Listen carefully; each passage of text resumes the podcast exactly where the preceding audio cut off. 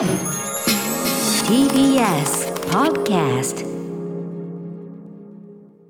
9月15日水曜日時刻は午後8時を過ぎました TBS ラジオキーステーションにお送りしているアフターシックスジャンクション略してアトロクパーソナリティの私ライムスター歌丸ですそしてはい、水曜パートナー TBS アナウンサーの日々真央子です。さて、ここからは聞けば世界の見え方がちょっと変わるといいなな特集コーナービヨンドザカルチャー。今夜の特集はこちら。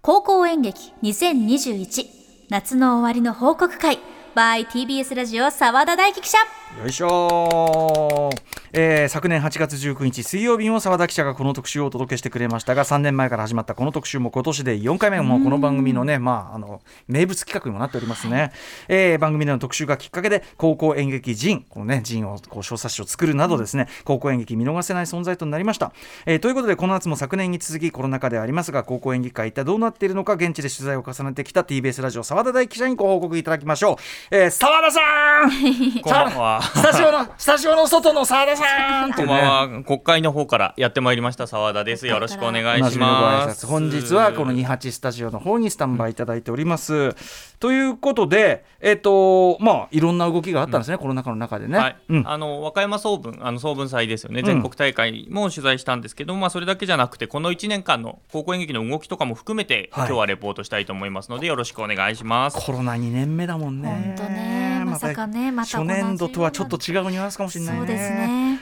はい、といったあたりで早速参りましょう。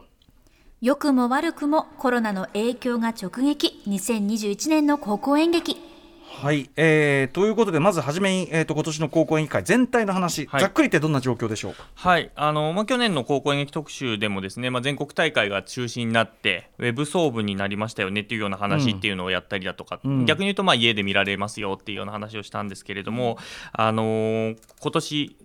まあ、今年度ですよね、に関しては、まあ、去年の影響がそのまま続いていてですねあの全国大会だけじゃなくて去年はあの地区大会とか県大会レベルがそのままあのウェブ総文の流れで全部潰れていってしまっていて、あの特にあの高校演劇は年度をまたぐということなんですけれども、うん。今年の全国大会に続く道としてその愛知と岐阜と石川に関してはもう県大会自体が行われなくて、もう全国大会にその3県の人たちはえー。参加できないと。うわチャチャレンジすらできないっていうことになってしまったんですね。それは、うん、うん、そうなんです。で全国であの高校演劇演劇部があったりっていうのでその演劇の団体に加盟してるのは大体2000校あると言われていて、でもうその,、まあ、その3校がいないっていうこともあってかですね、はい。今年参加校がわずか1400校ちょっと。えー、じゃあ500校近くが出られ出られなかない。そうですね。だからそう活動自体もできないっていうところもあったりだとかしていてかなり演劇をめぐるまあ演劇だけじゃなくてうん部活動をめぐる状況自体がすごく大変な状況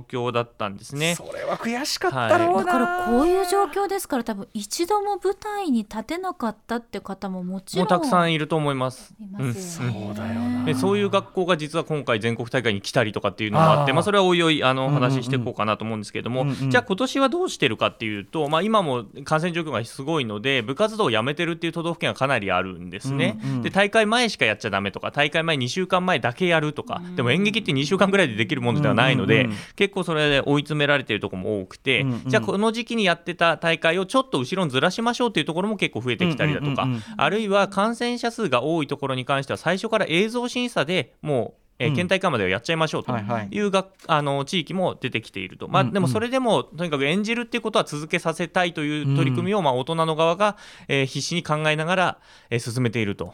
いうような状況が今続いているということですね。ただもう日々の部活動もそうなんですけど、うん。例えば、まあ、校内での発表会レベルでもう中止になったり、文化祭が中止になったりみたいなこともあってですねもう大会レベル大会よりもそのずっとずっと手前のところからもう、活動ができないというところが本当に多くなってるっていうところがまあ一つ今全体の流れとしてあるかなと。ねえだって学校だってそのね行くか行かね行くべきかどうかっていうレベルの話もあるからもう大変だなこれだからこれ顧問の先生方も本当にねまあいろんなす先生いろんな学校があると思いますけど、うんうん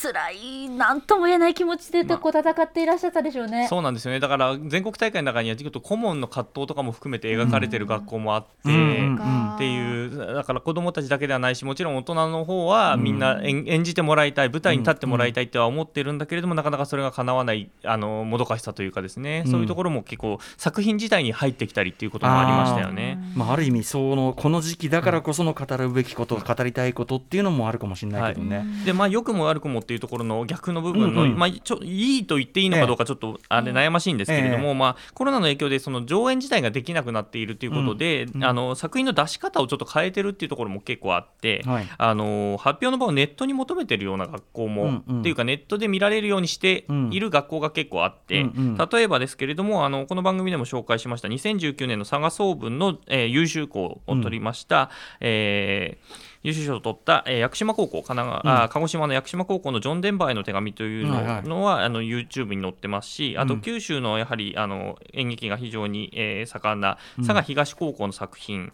うん。過去の全国大会の作品とかですね、うんうん。あとは、えー今日今回の全国大会にも出てるあの四国の徳島一律高校、去年あの映画をうん出したという、あはいの全国大会に、あの映画作品映画作品を出したっていう、んんあの学校もあの YouTube に作品がアップされているのでこれは本当に皆さんすぐに見られるようにうんうん。なってます。でそれからあの春フェスといってですね春の全国大会というのもあるんですね、うんうん。あのブロック大会で2位になった学校とかがあの出る大会があるんですけれども、そちらの、えー動画についてはまだ配信されていてですね、うん。これ私のあの個人ツイッターのアカウントのところに今画像を一覧で貼り付けているのでリンクを貼り付けているのでそこから見られますのでぜひあの、えー今日の特集を聞いてちょっと面白そうだなと思ったら、ぜひご覧いただければなというふうに思 TBS います。澤田大樹記者ということで、はいうん、こういう配信も初年度というか、まあまあ、1回目のコロナと戦わなきゃいけなかった高校演劇会よりかは、やっぱり2年目になった今の方が導入しやすくなってる環境とかっていうのはあるんですか、まあそうですね、まあ、み皆さんが見れるっていうのもありますし、うんうん。あのまあ、審査自体が、えー映像になってたりもするので、まあ、それが表に出てくる、まあ、あとはもうアップしやすい環境が皆さんの中にあるっていう、うんうん。あの学校側からアップしやすいところがあるっていうところがまあ一つ大きいかなというふうには思いますね。経験がじゃあしっかり生かされてるってことですね。だいぶねそこは慣れてきてるというかね、うん。よさあそしてえっとあれですもんね。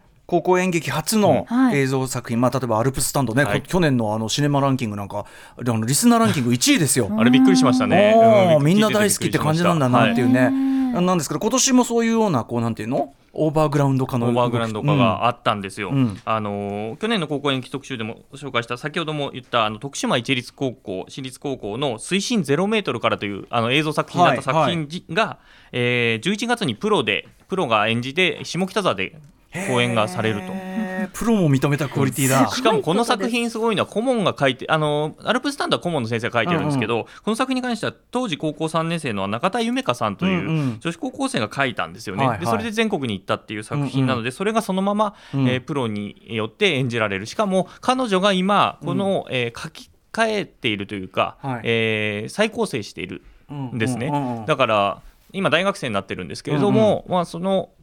高校演劇の延長で、うんうん。えーこの作品が上演されると。しかもそのさ、えっと、こ総文の時はだからその映画としてはい。出品されてたから、実は舞台としてきっちり演じられるのはこっちのが初というか、はい、もう私は見てないんですよ。ねじれ現象ね。このね確かに確かに。へーでもそのプロが要するにやっぱやり直すというか、自自らも我々が演じるに値すると認めたわけだもんね。そうですそうです。すげえことだこれな。高校演劇もうこれの時代が来てると言っても過言ではないと思います。確かに。だからねいろいろ難しい状況あるけどこういうチャンスが広がるっていうのはねね全国の高校生たちに本当に知ってほしい。すげえ夢あるもんね。そういざどそう大会向けに書いたものがそのままプロにつながっていくって本普通ありえないですからね。何でもかんでも野球に例えるのはちょっと違うかもしれないけれども、うんうん。甲子園からメジャーにバンっていったみたいなもんですよ、多だよ本当だよ、分。うん、そこが開かれてるっていうところでね、ええまあそういう意味での希望というのはちょっと増えてるところもあると。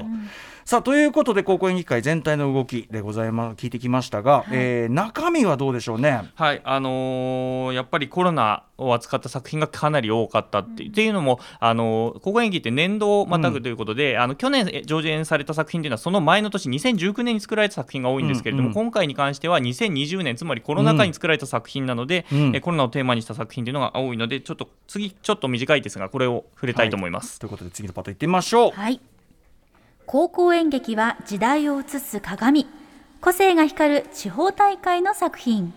はい、はい、今ありましたけれども、まあ、時代を映す鏡というかもう社会をそのまま、あの持ち込んだ作品っていうのが高校演劇多いんですね。うんで去年はまあちょっと違うんですけれどもあの宇都宮の、えーギリシャ喜劇を男子校のを紹介したんですけれども、はい。今年に関してはコロナを扱った作品をちょっと紹介したいんです、うんうん2作品なんですけれども、はい。これいずれも東北ブロック大会で上演された作品です。うんうん。でまず一つ目なんですけれども青森県立木造高校が作った「全部コロナのせい」と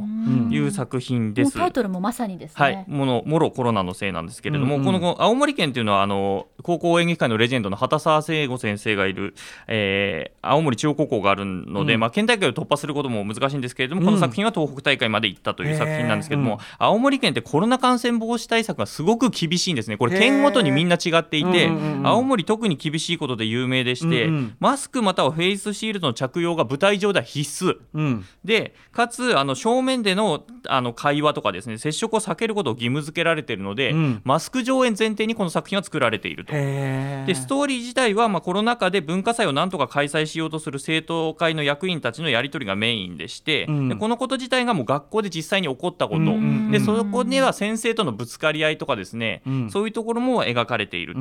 いうことなんですよね。でやっぱり大人たちがすごくコロナがどうなるかっていうの分からない中こう右往左往していく様子とかですね、それに苛立つ生徒大人が揺らいでいくのを苛立つ生徒とかがもう描かれているんですね。はい。でこれラストなんですけれどもこれ匿名性を獲得できない地方の中で、はい。コロナに感染するっていうことの怖さが最後の大落ちでついていてはあ。それがすごく怖いんですね。でこれ「コロナのせい」っていうタイトルなんですけど、ええ。それで明らかになるのはもうコロナじゃないコロナじゃない時からあったにもかかわらず見ないようにしてた地方の、まあ、鬱屈とした環境というか社会というか、そういうところが描かれる作品なんです。でこれ圧倒されすぎて僕最初にこれ作品自体見てあの見てない状態でツイッターで反応を見てたんですけど、あの客席でホールが終わった幕が降りた後、ホールがどよめいて、はい。作品に圧倒されすぎて見てた観客が過呼吸を起こした。ええ動けない生徒続出っていうのを見てなんだその作品と思って、えで後で先生に言ってちょっと映像を取り寄せてもらって見せてもらったんですけどちょっとすごかったですこれは。やっぱりそのまずはその誰その生徒たちとしては完全に当事者としはい。て感じられる問題である件と、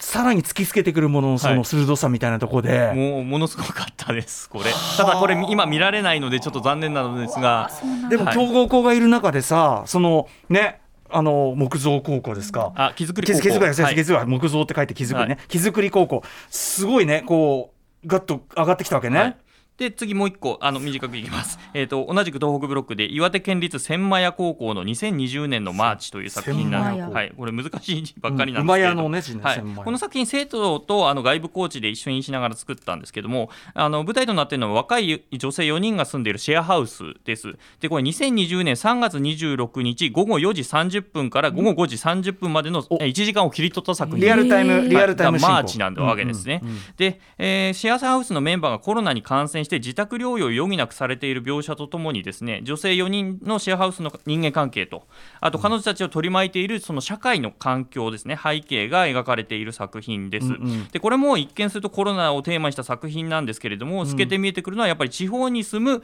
若い女性の生きづらさうんうんなんですよね。うんでこの作品もやっぱりコロナを扱いながら全く実はテーマ入り口はコロナなんだけれども実は描いているのはそうじゃないっていうことなんですよね。うんうんでこの作品結構かなり素晴らしいなと個人的には思っていまして、でこの作品に関しては東北ブロックで、まあ、優秀賞、まあ、事実上第2位を取って、全春の大会全国大会に行きました。でこのさっきも言ったんですけど春フェスの動画っていうのが今オープンレック TV という動画サイトで、うん。え公開されてるんですね。でこの作品以外にも、えー10個近くの作品が公開されてるんですけど全部素晴らしいので、うん。ぜひあの見ていただければなとうん思っています、でうん。これも私のあのツイッターのアカウントに貼り付けておきましたので、はい。そこからあの辿っていただければなと思います。いやーでもやっぱりそのねコロナ状況っていうのが入ってくるのは当然として、でもそこから浮かび上がってくるのは元からある問題でうん。でもこれ現実社会もそういうことじゃない、いろいろなことってさもちろんコロナが悪いんだけど、うんうん。でもそこから噴出してくることは実はっていうのはすごい本当にあの現実社会もそうだし、それをすごいなんていうの？ビビッドにん。本当に作品化しててすごいですね。うん。それを高校生が演じてるっていううん。話なんですよね、しかも自分たちの問題の延長として演じてるっていうことのまあ凄さっていうことですよね。だから脚本はねずっとずっと生き残るものだと思いますけど、今現役の高校生が今しか演じることができない、しかもコロナの経験をした当事者である彼女たちが、か彼らたちがやるっていうことがもう本当にこうなんていうか今しかできない一期一会の舞台っていう、うん。なんか特にこの高校演劇のこう凄みみたいなことを凝縮してる舞台なんじゃないかなと思ってうん。見てみたいと思いました。はい。2020年のマーチは OPENREC TV で見られるということでございます。そう。はい。ということでここまで今年の高校演劇会についてそして地方大会で澤田記者が見てきた注目の作品についてレポートしてもらいましたがさあお知らせの後はいよいよ高校演劇の全国大会総文祭の取材報告です。お願いします。After Six Junction. 時刻は8時17分です。TBS ラジオキーステーションに生放送でお送りしている After Six Junction パーソナリティの私 RHYMESTER 宇多丸ですそしてはい水曜パートナー TBS アナウンサーの日々真央子です。今夜は高校演劇2021夏の終わりの報告会 by TBS ラジオ澤田大樹記者お送りします。改めて取材報告していただきます。演劇部の出身で無類の高校演劇好き。いやもう高校演劇の牽引者と言ってもいいでしょう。TBS ラジオ国会担当の澤田大樹記者です。改めましてよろしくお願いします、はい、こんばんは。よろしくお願いします。はいます。ということで、えー今年の高校演劇会全体のお話とね、そして地方大会で澤田記者も注目の、まあ、要するに今コロナ禍の状況がビビッドに反映された2作品ご紹介いただきましたが、ここからは今年、えー和歌山県で開かれた高校演劇の全国大会総文祭について報告していただきます。全国大会は今年もすごかった。和歌山総文取材報告。ということで、あの全国大会が行われたのが和歌山県ということで、ん。まあ、地区大会を勝ち上がってきた高校、えーまず栄えある、えー12校、えー日比さんに紹介いただけたらなと思います。はい。では出場校と作品名上演順にご紹介します。1日目北海道ブロック代表北海道富良野高等学校富良野高校演劇同好会作。お楽しみはいつからだ。関東ブロック代表立川女子高等学校立川女子高校演劇部作女の子の日。東北ブロック代表岩手県立久慈高等学校松田隆作日本 SF ジェネレーション R 関東ブロック代表千葉県立松戸高等学校土田峰人原作安倍淳本案ん？山んば中国ブロック代表山口県立下陵高等学校花岡舞作この星はブルー。続いて2日目です。関東ブロック代表長野県松本あがた失礼しました。松本あがたが丘高等学校草壁英二作忘れないよ旧館長。九州ブロック代表クラーク記念国際高等学校。クラーク記念国際高等学校演劇部作フロート。続いて開催県代表。和歌山県立紅葉高等学校西本あかり作。いかにしてナメクジはカタツムリでいることをやめたのか。近畿ブロック代表同志社高等学校岩井太陽作。雑木林。四国ブロック代表徳島県立高等学校。近藤理恵古田昭信作。村橋聡殉職。白の揺れる場所。そして3日目です。中部日本ブロック代表三重高等学校。山田純也作。猫の子ね。中国ブロック代表広島市立広島商業高校失礼。広島市立広島商業高等学校黒瀬隆作願いましては。以上はい。12校です、すいません、ほぼ初見で読ませてしまい ました。申し訳ないです。こちらのミスでございます。いえいえいえ、は、はい。いということでね、はい、日程は8月の4日から6日という、まうん。あ、暑いさなか、まあ、京都が涼しいですけども、こんなえーに行われたと。で場所となったのは和歌山県新あ和歌山県のですね南側にあります田辺市というあたりですね、あのーです。で、あのー今年なんですけれども新型コロナの感染防止のためにですね一般観客を入れない状態で上演されました、うんなので見られるのは出場校の生徒とその家族、うんうん。そして一部関係者のみっていうことで、うん。私もですね取材にあたって、えーワクチンを2回接種した上でかつ PCR 検査を受けて陰性を確認した上で取材をしました。はい。はい、あのかなり限界うん。というかですね、厳重な感じで、うんうん。えー行われました。で例年この全国大会ですとですねロビーに大きな模造紙が貼られて各校の感想をみんなあの寄せ書き風に書いていくんですけれども、うんうん。今回だとやっぱりそこが密になっちゃうので、うん。えーあの付箋を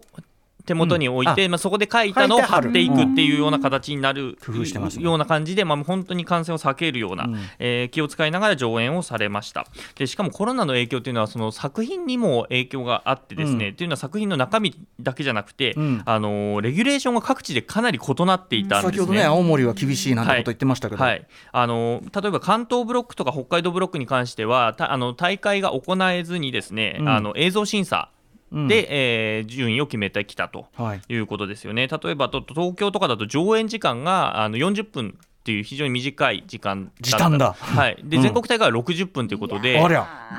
るわけですよ。これきつすぎこれハンデじゃね？そうなんですよね。でしかもあと感染対策の話先ほど青森の話ありましたけれども、今回出てきたところでやっぱりかなり厳しかったのが長野県です。あの生徒はいかなる場合も1メートル以上離れること。うん。向かい合って話す場合は2メートル以上離れること、うんうん。接触は禁止であること、うん。えーマスク、フェイスガード、アクリル板などを使ってもこのルールは変更できないとうんうん。いう厳しいルールのもと、えー上演してきました。で、うん。全国大会出場を決めてきた松本ああがたが丘高校なんですけども、うんうん。あのこの制限の上あついた上でまあ上演を行ったんですね。うんうん。でさらにあのこの長野県に関しては地区大会から関東大会まで全部映像審査だった。つまりお客さんの前で上演事実上ホールで上演するのは今回が初が全国大会っていう緊張したでしょうな。ものすごい状況で、えー上演してたんですけどもこの作品自体がその制約を逆手に取るような演出を随所に盛り込んでいて、それがすあの素晴らしかったです出演自ね。体もすごい少なめだし、はい。なんかね。3人ですよね、うん。はい、出演者が。であの3人だけなのです2000人が入るホールなのですごく狭く感じるはずなんですけども、うんうん。そこは横幕をかなり狭めて、うん。えー真ん中に寄せた状態で始めたりだとか、うんうんうんそのコミュニケーションについての、えー演劇なんですけれども、うん。えー向き合うち逆に正面を向き合わないように極力演出をしていて、向き合う時は心が通じる時だとか、うんうん。っていうような形でうん。演出によってその、えー条件をクリアしていくと。うんうんいうところが分かると。はい。だから素晴らしかったですね。ね。その条件についてうん。うん私全然知らない状態で見て、もうさ作品としてちゃんとしていて、うんうんその後条件を聞いて、あうん。よりすごみが分かるという、ね、でも制限があること自体はねクリエイティブむしろその、ねそう転じていくってことも当然あるから。でも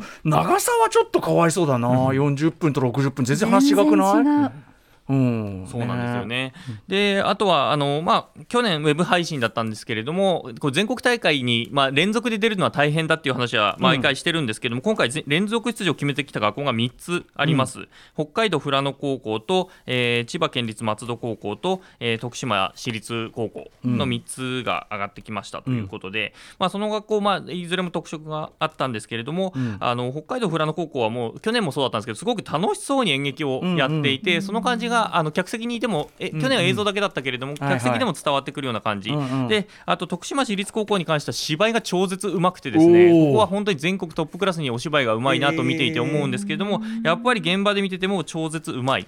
お芝居でした。うんこちらあの生徒とおとあの大人のこ揺れる模様心模様を描くようなかなり機微に触れた作品だったんですけども、それがしっかり伝わってくるような作品。で他にもプロジェクションマッピングを使ってたりだとかですねあとは作中に動画が盛り込まれる、うんうん。YouTube が題材になるとかですね、うんうん。SNS が入ってくるとか、まあ、とにかく今を感じさせるような作品が多かったのが印象的でした。はい。で全部通してみてやっぱり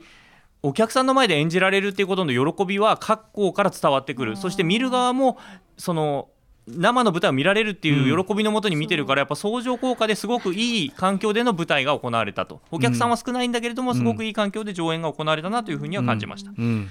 高校演劇においてこうやる側だけじゃなくて、見る側って私すごい大事だなと思っていて、やっぱり現場に行って見るからこそ例えばあの大道具の立て付けがこの学校めちゃくちゃ早いとか、あの打ち合わせの円になって本当にあの映画幕がかりでもありましたけれども、円になって何か掛け声を、こうせーのおーみたいなやってるっていうのを見るだけでも、うんうんこういろんな意味でいい意味でも悪い意味でも影響を受けるので、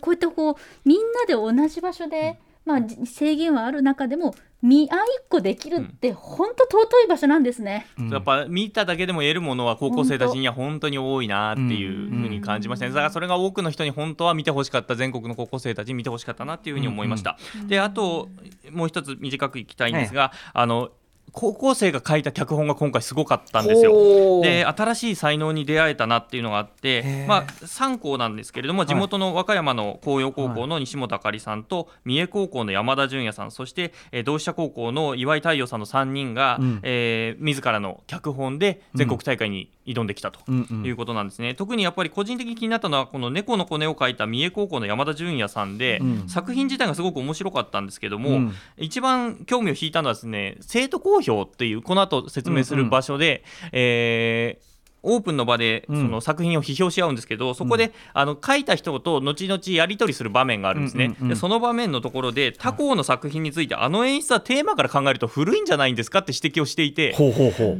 他の学校ですよ。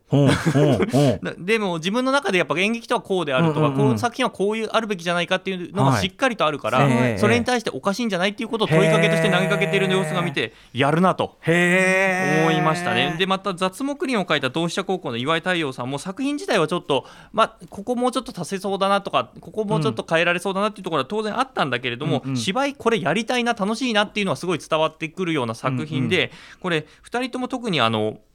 あの会いに行ったんです。あの、うんうんいいなと思って。直接直接、うん。であの今後も書きたいってことを言っていたので例えば3年生だと思うので大学とかに大学以降とかそれ以降になってもこう演劇を書いていってほしいなというふうに思いました、で、和歌山の西本さんはこのフラッシュアニメとか YouTube が作中に入ってくる感じでこうデジタルネイティブだなっていうふうに思ってですねこれは新しい才能とかに出会えるのはすごく良かったなというふうに感じました。はい。いやーということでね。ちょっと、それ話聞いてるだけでもグッとくるっていうか、こうどいなんていうのその例えばこう自分なりのそれを持ってこうねそういう場でなんか、言言える才能っ本て当に。なんか眩しいな。なんか環境に負けてないんですね やっぱりねうん。今年もね。ねよりそのなんかそのやりたいっていうかその気持ちは強くなったのかもしれ本ないしね。当に、うん。はいということで、えー、行ってみましょうかね。はいこちら先ほどのちょっと話に出たあれですかね。はい、あれです、です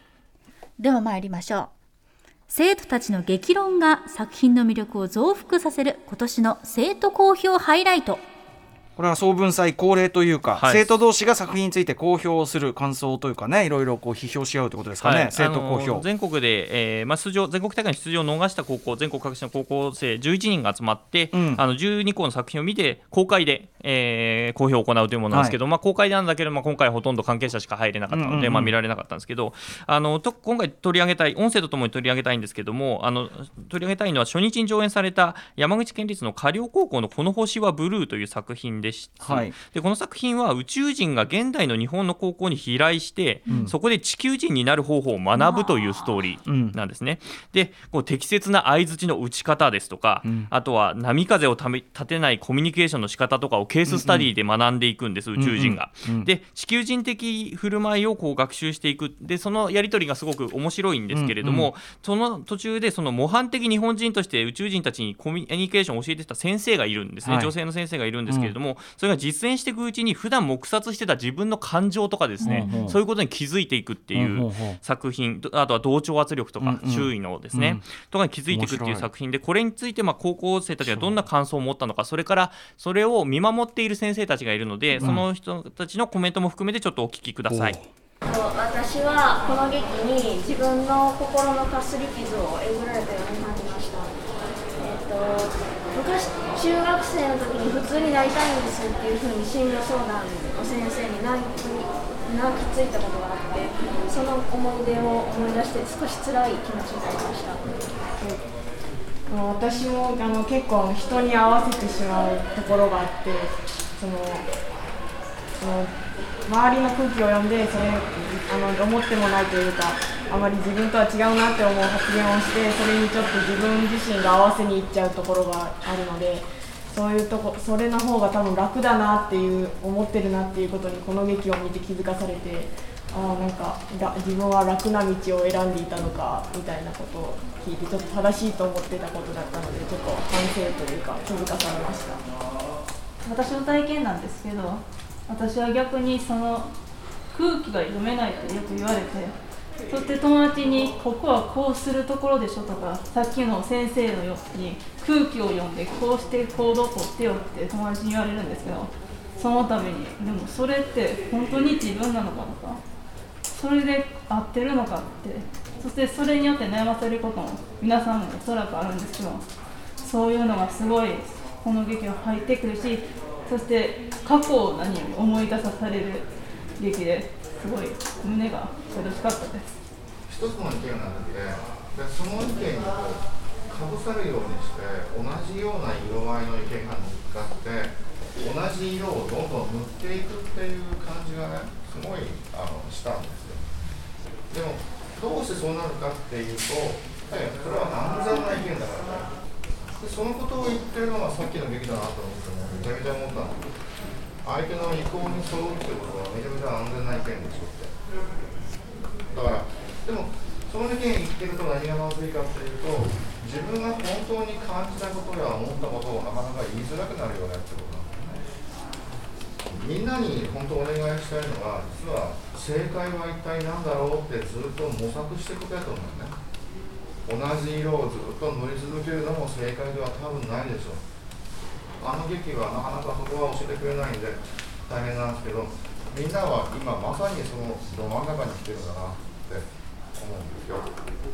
はいなるほどね。空気を読む読まないっていう作品なんですよね、うんうんこの作品同調圧力の中でって、でその中で、まあ、あの彼女たちはあの自己開示をしていくんです、自分のエピソードとして。だ自分のものとして語っていくんだけども、うんうん。最後に先生たちが言うのはその、まあ、この作品だけについて言ってたわけじゃなくてこの日のまあ討論を通したまとめとしてこの、うん。うんあ先ほどの先生男性の先生の意見はあったんだけれども、はい。その意見異論を言っていくっていうこと、うん。あの同調し続けることじゃなくて、うん。異論を言いつ言っていくことのまあ重要さというか、うん。違う他とは違う意見を言ってうん。それをちゃんと聞き止めるってことが実はこのやり取りの中ではすごく大事なんだと。意見意見を表明するだけじゃなくてうん。他の人を聞きそれを受け止めるってことが大事なんだっていうことをこの,、うんうんうんあの生徒公表の場では重要視するとうんうん。いう話をしてるんですよね。つくづくでもさっきのねそういう意味では三重高校の山田君がね、あのズバズバと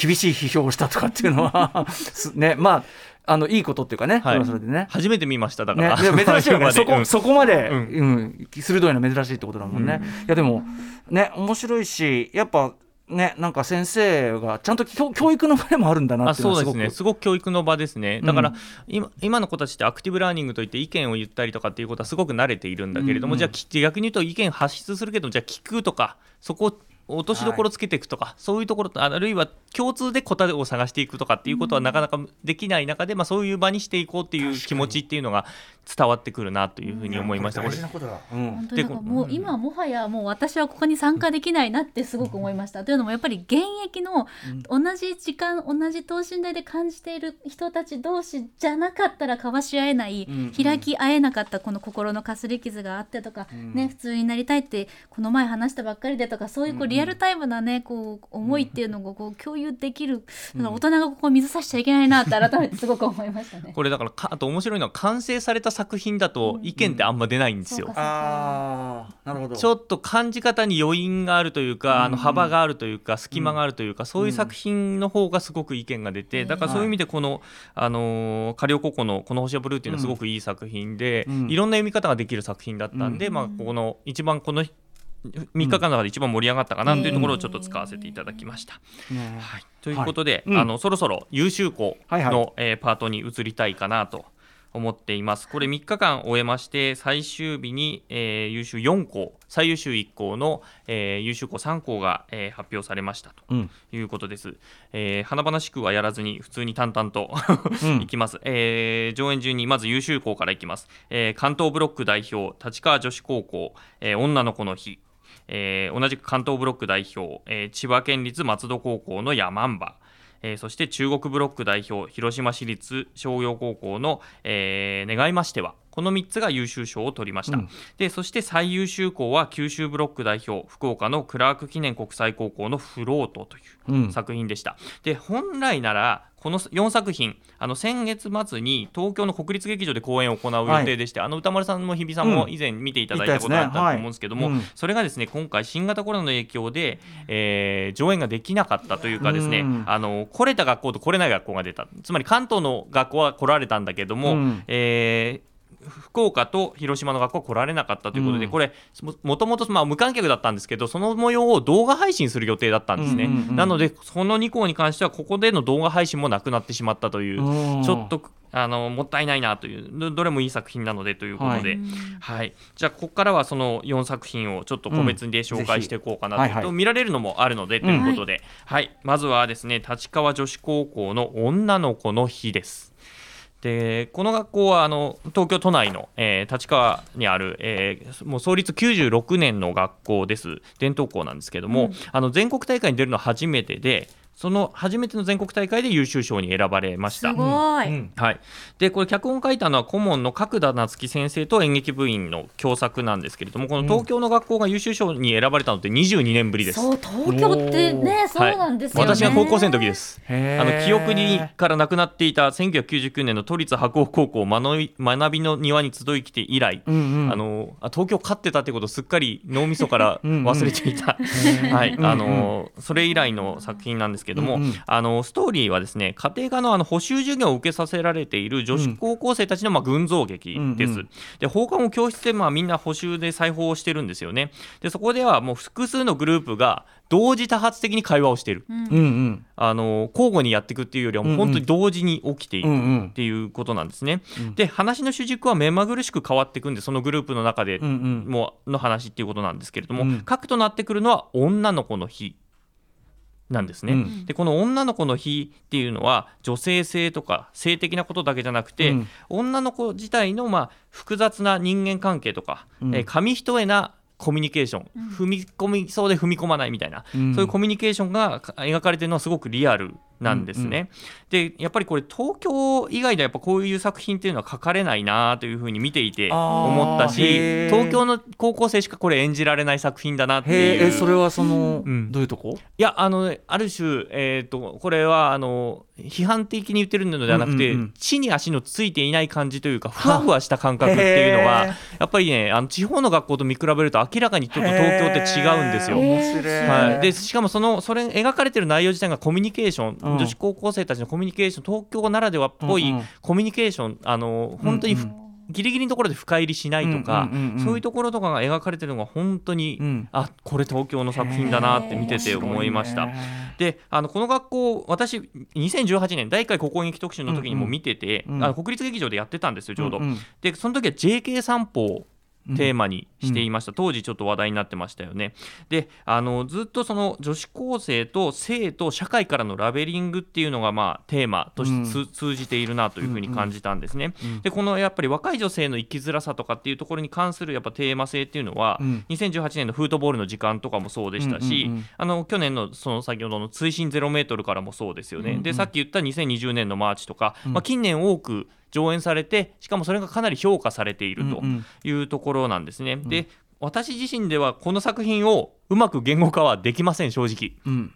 なんだけれどもこれ何回見てもうん。それ見た回によっては、うんうん。発見があるタイプの作品なので、これ見てほしいんです。でこれ10月から見られるようになりますので、ぜひ特に日比さん見たいです。見ていただきたい。女子高校生だった日比さんに見ていただきたいし、むしろあと男子校出身の歌丸さんにも見てほしい。ははもちろんねこれちなみにあのこれに関してメールいただいてて、はい。えっ、とちーちゃんの父ちゃんさん、はい。えー数週間前娘がツイッターで澤田記者とやり取りしたと自慢されましたと。先週、えーは学校に放送の連絡の電話をいただいて澤田記者と直接お話ししたとのこと、はいはい。要するに取材した、えーこの立川女子のね、はいはい。に行かれてる娘さんが、えータマフルからからのリスナーだった私にとって娘の学校が番組で取り上げられるというだけで感激で涙が出そうです、えー娘は中学生の時から演劇をやりたくて自分で調べてここならと立川女子を選び私立に行かせてくれと泣いて頼まれました、その娘が見事演劇部の一員として全国大会に行けただけでも感激ですが優秀賞をもらえたなんて夢を叶えた娘も見事ですというお父さんからの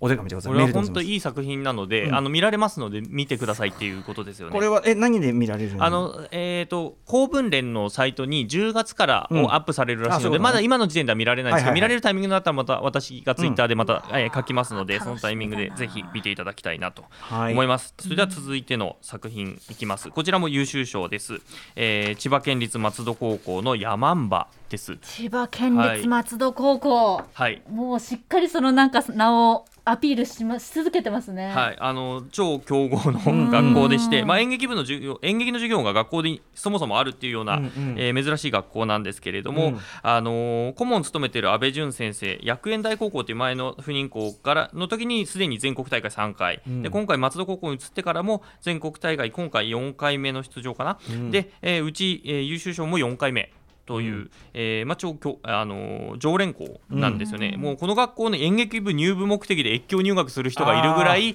まあ、超演劇が、うん。あの盛んな学校です。で、えーこの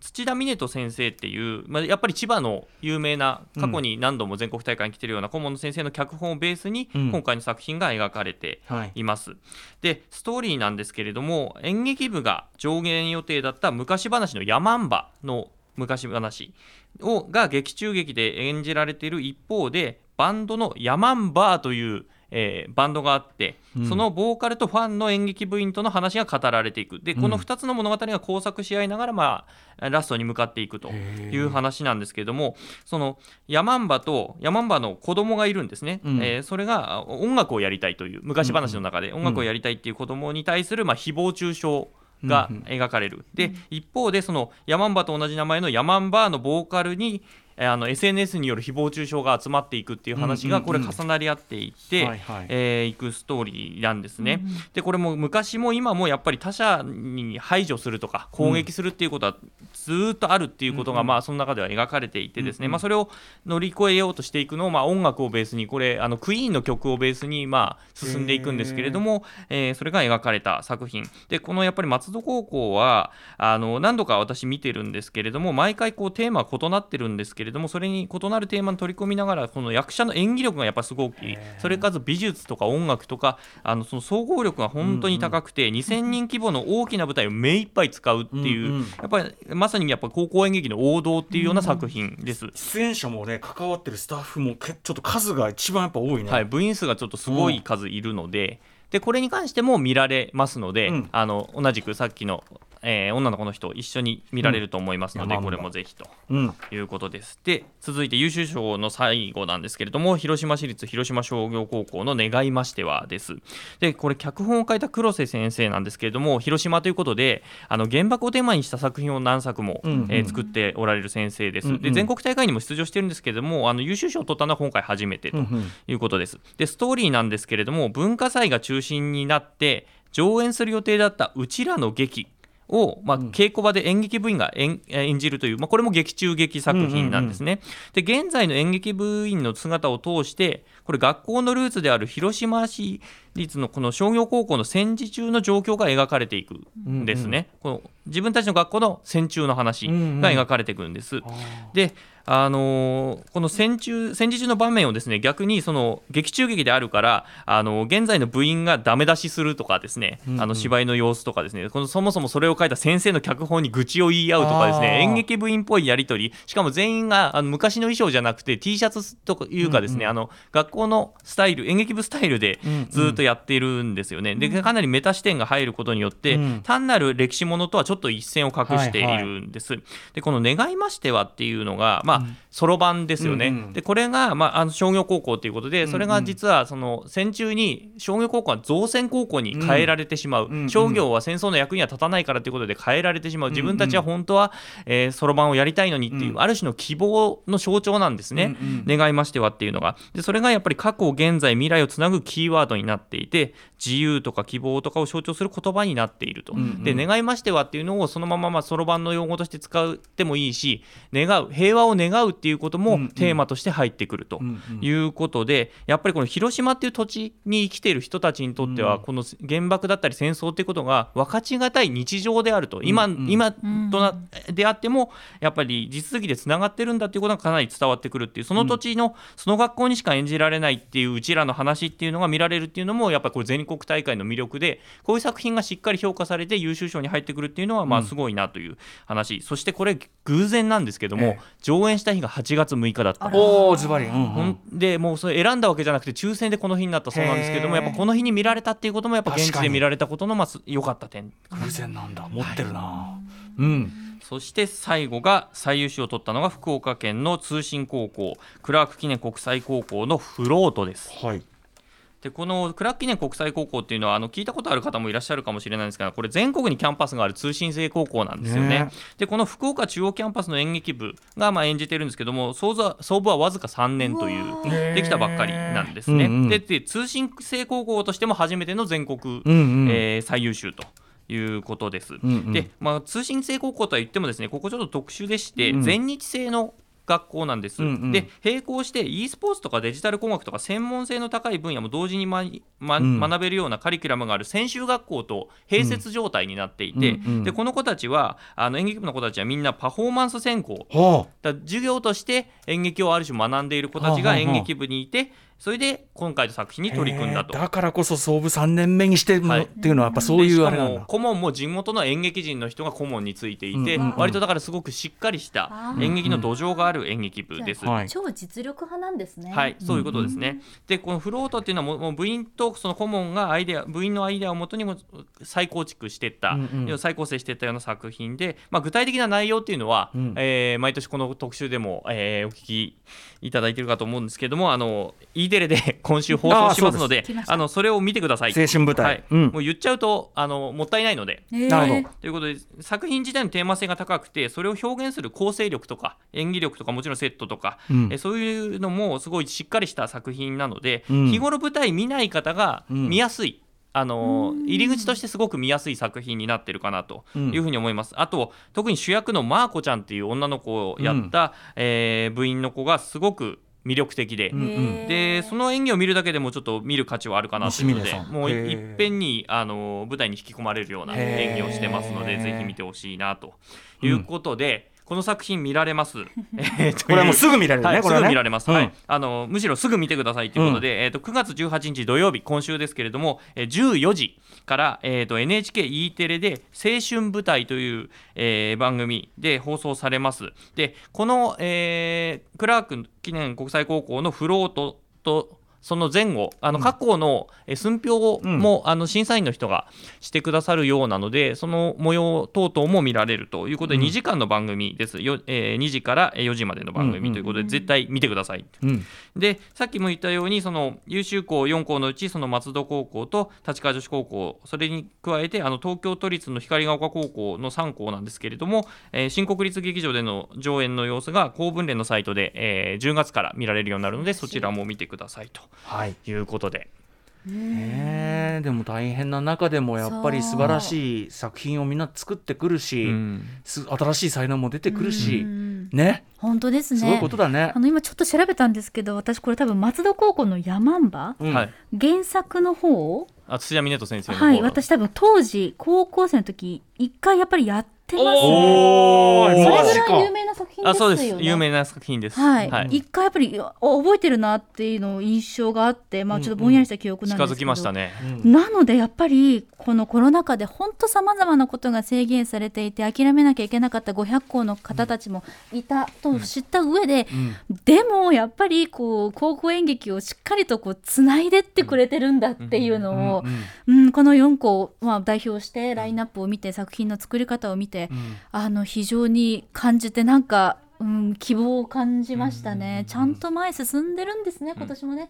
そしてやっぱ見見た中で、まあ、ショーとしてやっぱり優劣がついちゃうんですけれども、やっぱついてないところにも好きなのはたくさんあって、私好きな作品はやっぱりついてないところにもたくさんあったなっていうふうに思いますね。全部が全部ですごく魅力的だったなっていうふうに思うので、まあ、見れる機会がね、うん。なかなかないんだけれどもぜひ見てほしいなというふうに思いますね。はい。あのね、こう次の4月からの新学期もねなんとかねよりいい環境が作れるといいですね、うん。次の高校で演劇特集にはね。うん。今がちょうど地区大会とかが始まる時期なのそうで,、ですよね。そこがうまくいってほしいなと思い反面やっぱ部活動が今本当に制約されてる状態なので、うんすうーんっていうこう言葉にならない感じなんですよね今もね。ううん。ん。まああのね、配信とかでも作品が見られるということなので、それをまたねはい新しいこうバネにしてね頑張ってほしいまあ、ですね。制制約はクリエイティブをむしろ進歩させる面もあるということにしといて、そうとりあえずはそこを信じつつっていうかね、うん。そうですね。さあそして、えー、とそろそろお時間近づいてるんですけど、えー、澤田記者からなんと、はビッグなお知らせが、はい。重大発表がうんあります。おなん でしょう。お音楽変わりました。なんでしょう。あの去年ラジオエキスポでっていうイベントがあったのを皆さん覚えてらっしゃいますでしょうか、あ懐かしい。よよく考えたらラジオエキスポ用だったかあれは。そうですラジオエキスポ用にそうです、去年なんですよ、うん。あのぎコロナ禍の入り口のところでギリギリやれたイベントだったんですけども、うん。そこで高校演劇人という冊子を作りまして、うん。ありがたいことにあっという間に完売してしまったんですけれども、うん。そうですまあ、そこで今回、第2号を発売することが決定しました。はいはいありがとうございます。はい、ありがとうございます。10月の発売を予定して今ちょっと目下制作中なんですけれど、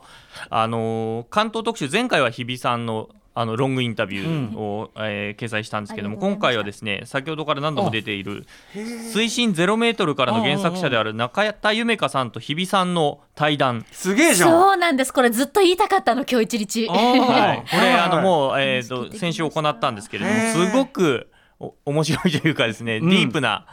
あの演劇部 OG 同士のトークがそうあのだったのね。はい聞けていると思うので。いや中田さんは、うん、もう読んでくださいって気持ちですけど、うんうん。すごいすごかったですよね。もう未来が、未来しか見えない。あんまプレッシャーかけちゃいけないけれども。でもその、まあ、このコロナ禍での演劇部員の一人だったっていうのもありますので、やっぱ中田さんの言葉一つ一つっていうのがすごくこうハッとさせるところがあってまた共感もねしてもらえたことが私にとってはまた一つのヒーリングになりました。はいで他にもなんですけど前回佐久間さんテレビ東京当時いらっしゃった佐久間さんのインタビューがあったんですけど、今回に関しては高校演劇、えー高校時代は演劇部だってに青春をかけていたあの声優の長塚拓磨さんという若手の声優さんにインタビューをしています。うん。でかさらにあのこの人がいなければ高校演劇特集は生まれなかった。我らがミューズ島尾真帆さんと、うん。私のロードトゥ高校演劇特集の対談を。島さんがやんなよっつってね仲良しの、うんあのいかにして高校演劇特集が生まれたかという話をずっとしてますので。なるほど。はい、でかつあの前回好評だった顧問の先生からの寄稿文っていうのも、あの今回も掲載しますので。でかつ前回はあの東京駅とかでしか買えなかった、TBS ショップでしか買えなかったんですけど、あの今回は通販であのお買い求めいただけるように済みますので番組支援とか企画支援だと思っていただいてですねぜひご購買いただけこれればなと。あの改めて言っておきますからこれ別に TBS が事業としてやってるわけじゃなくて澤田君があのこ個人でやってることですからねこれね。皆さんぜひあでも TBS のあの事業でやってますあ事業事業事業なの？事業は事業事業は事業なのね、はい。うん。事業にああの私のアイデアにあのあ。事業を。あそれはよかった。はい。あそれは巻き込んでいただき巻き込んでいただきます。そうだけど、でも、はい。だからととにかく通販でも手に入れやすくなってるし、番組支援、はい。演劇支援、ももちろん TBS お膝元のショップでも売ってますから、はいはい、という価格1000円ぐらいを予定してますのでまたお知らせします、であの来年の総文祭いよいよ東京でございますのでぜひ見られるようになってるといいなって思いながら、今年の特集終了ですお疲れ様でございました。ここまで高校演劇2021夏の終わりの報告会でした。澤田大記者でした。ありがとうございました。はい失礼しましたお疲れ様。After Six Junction.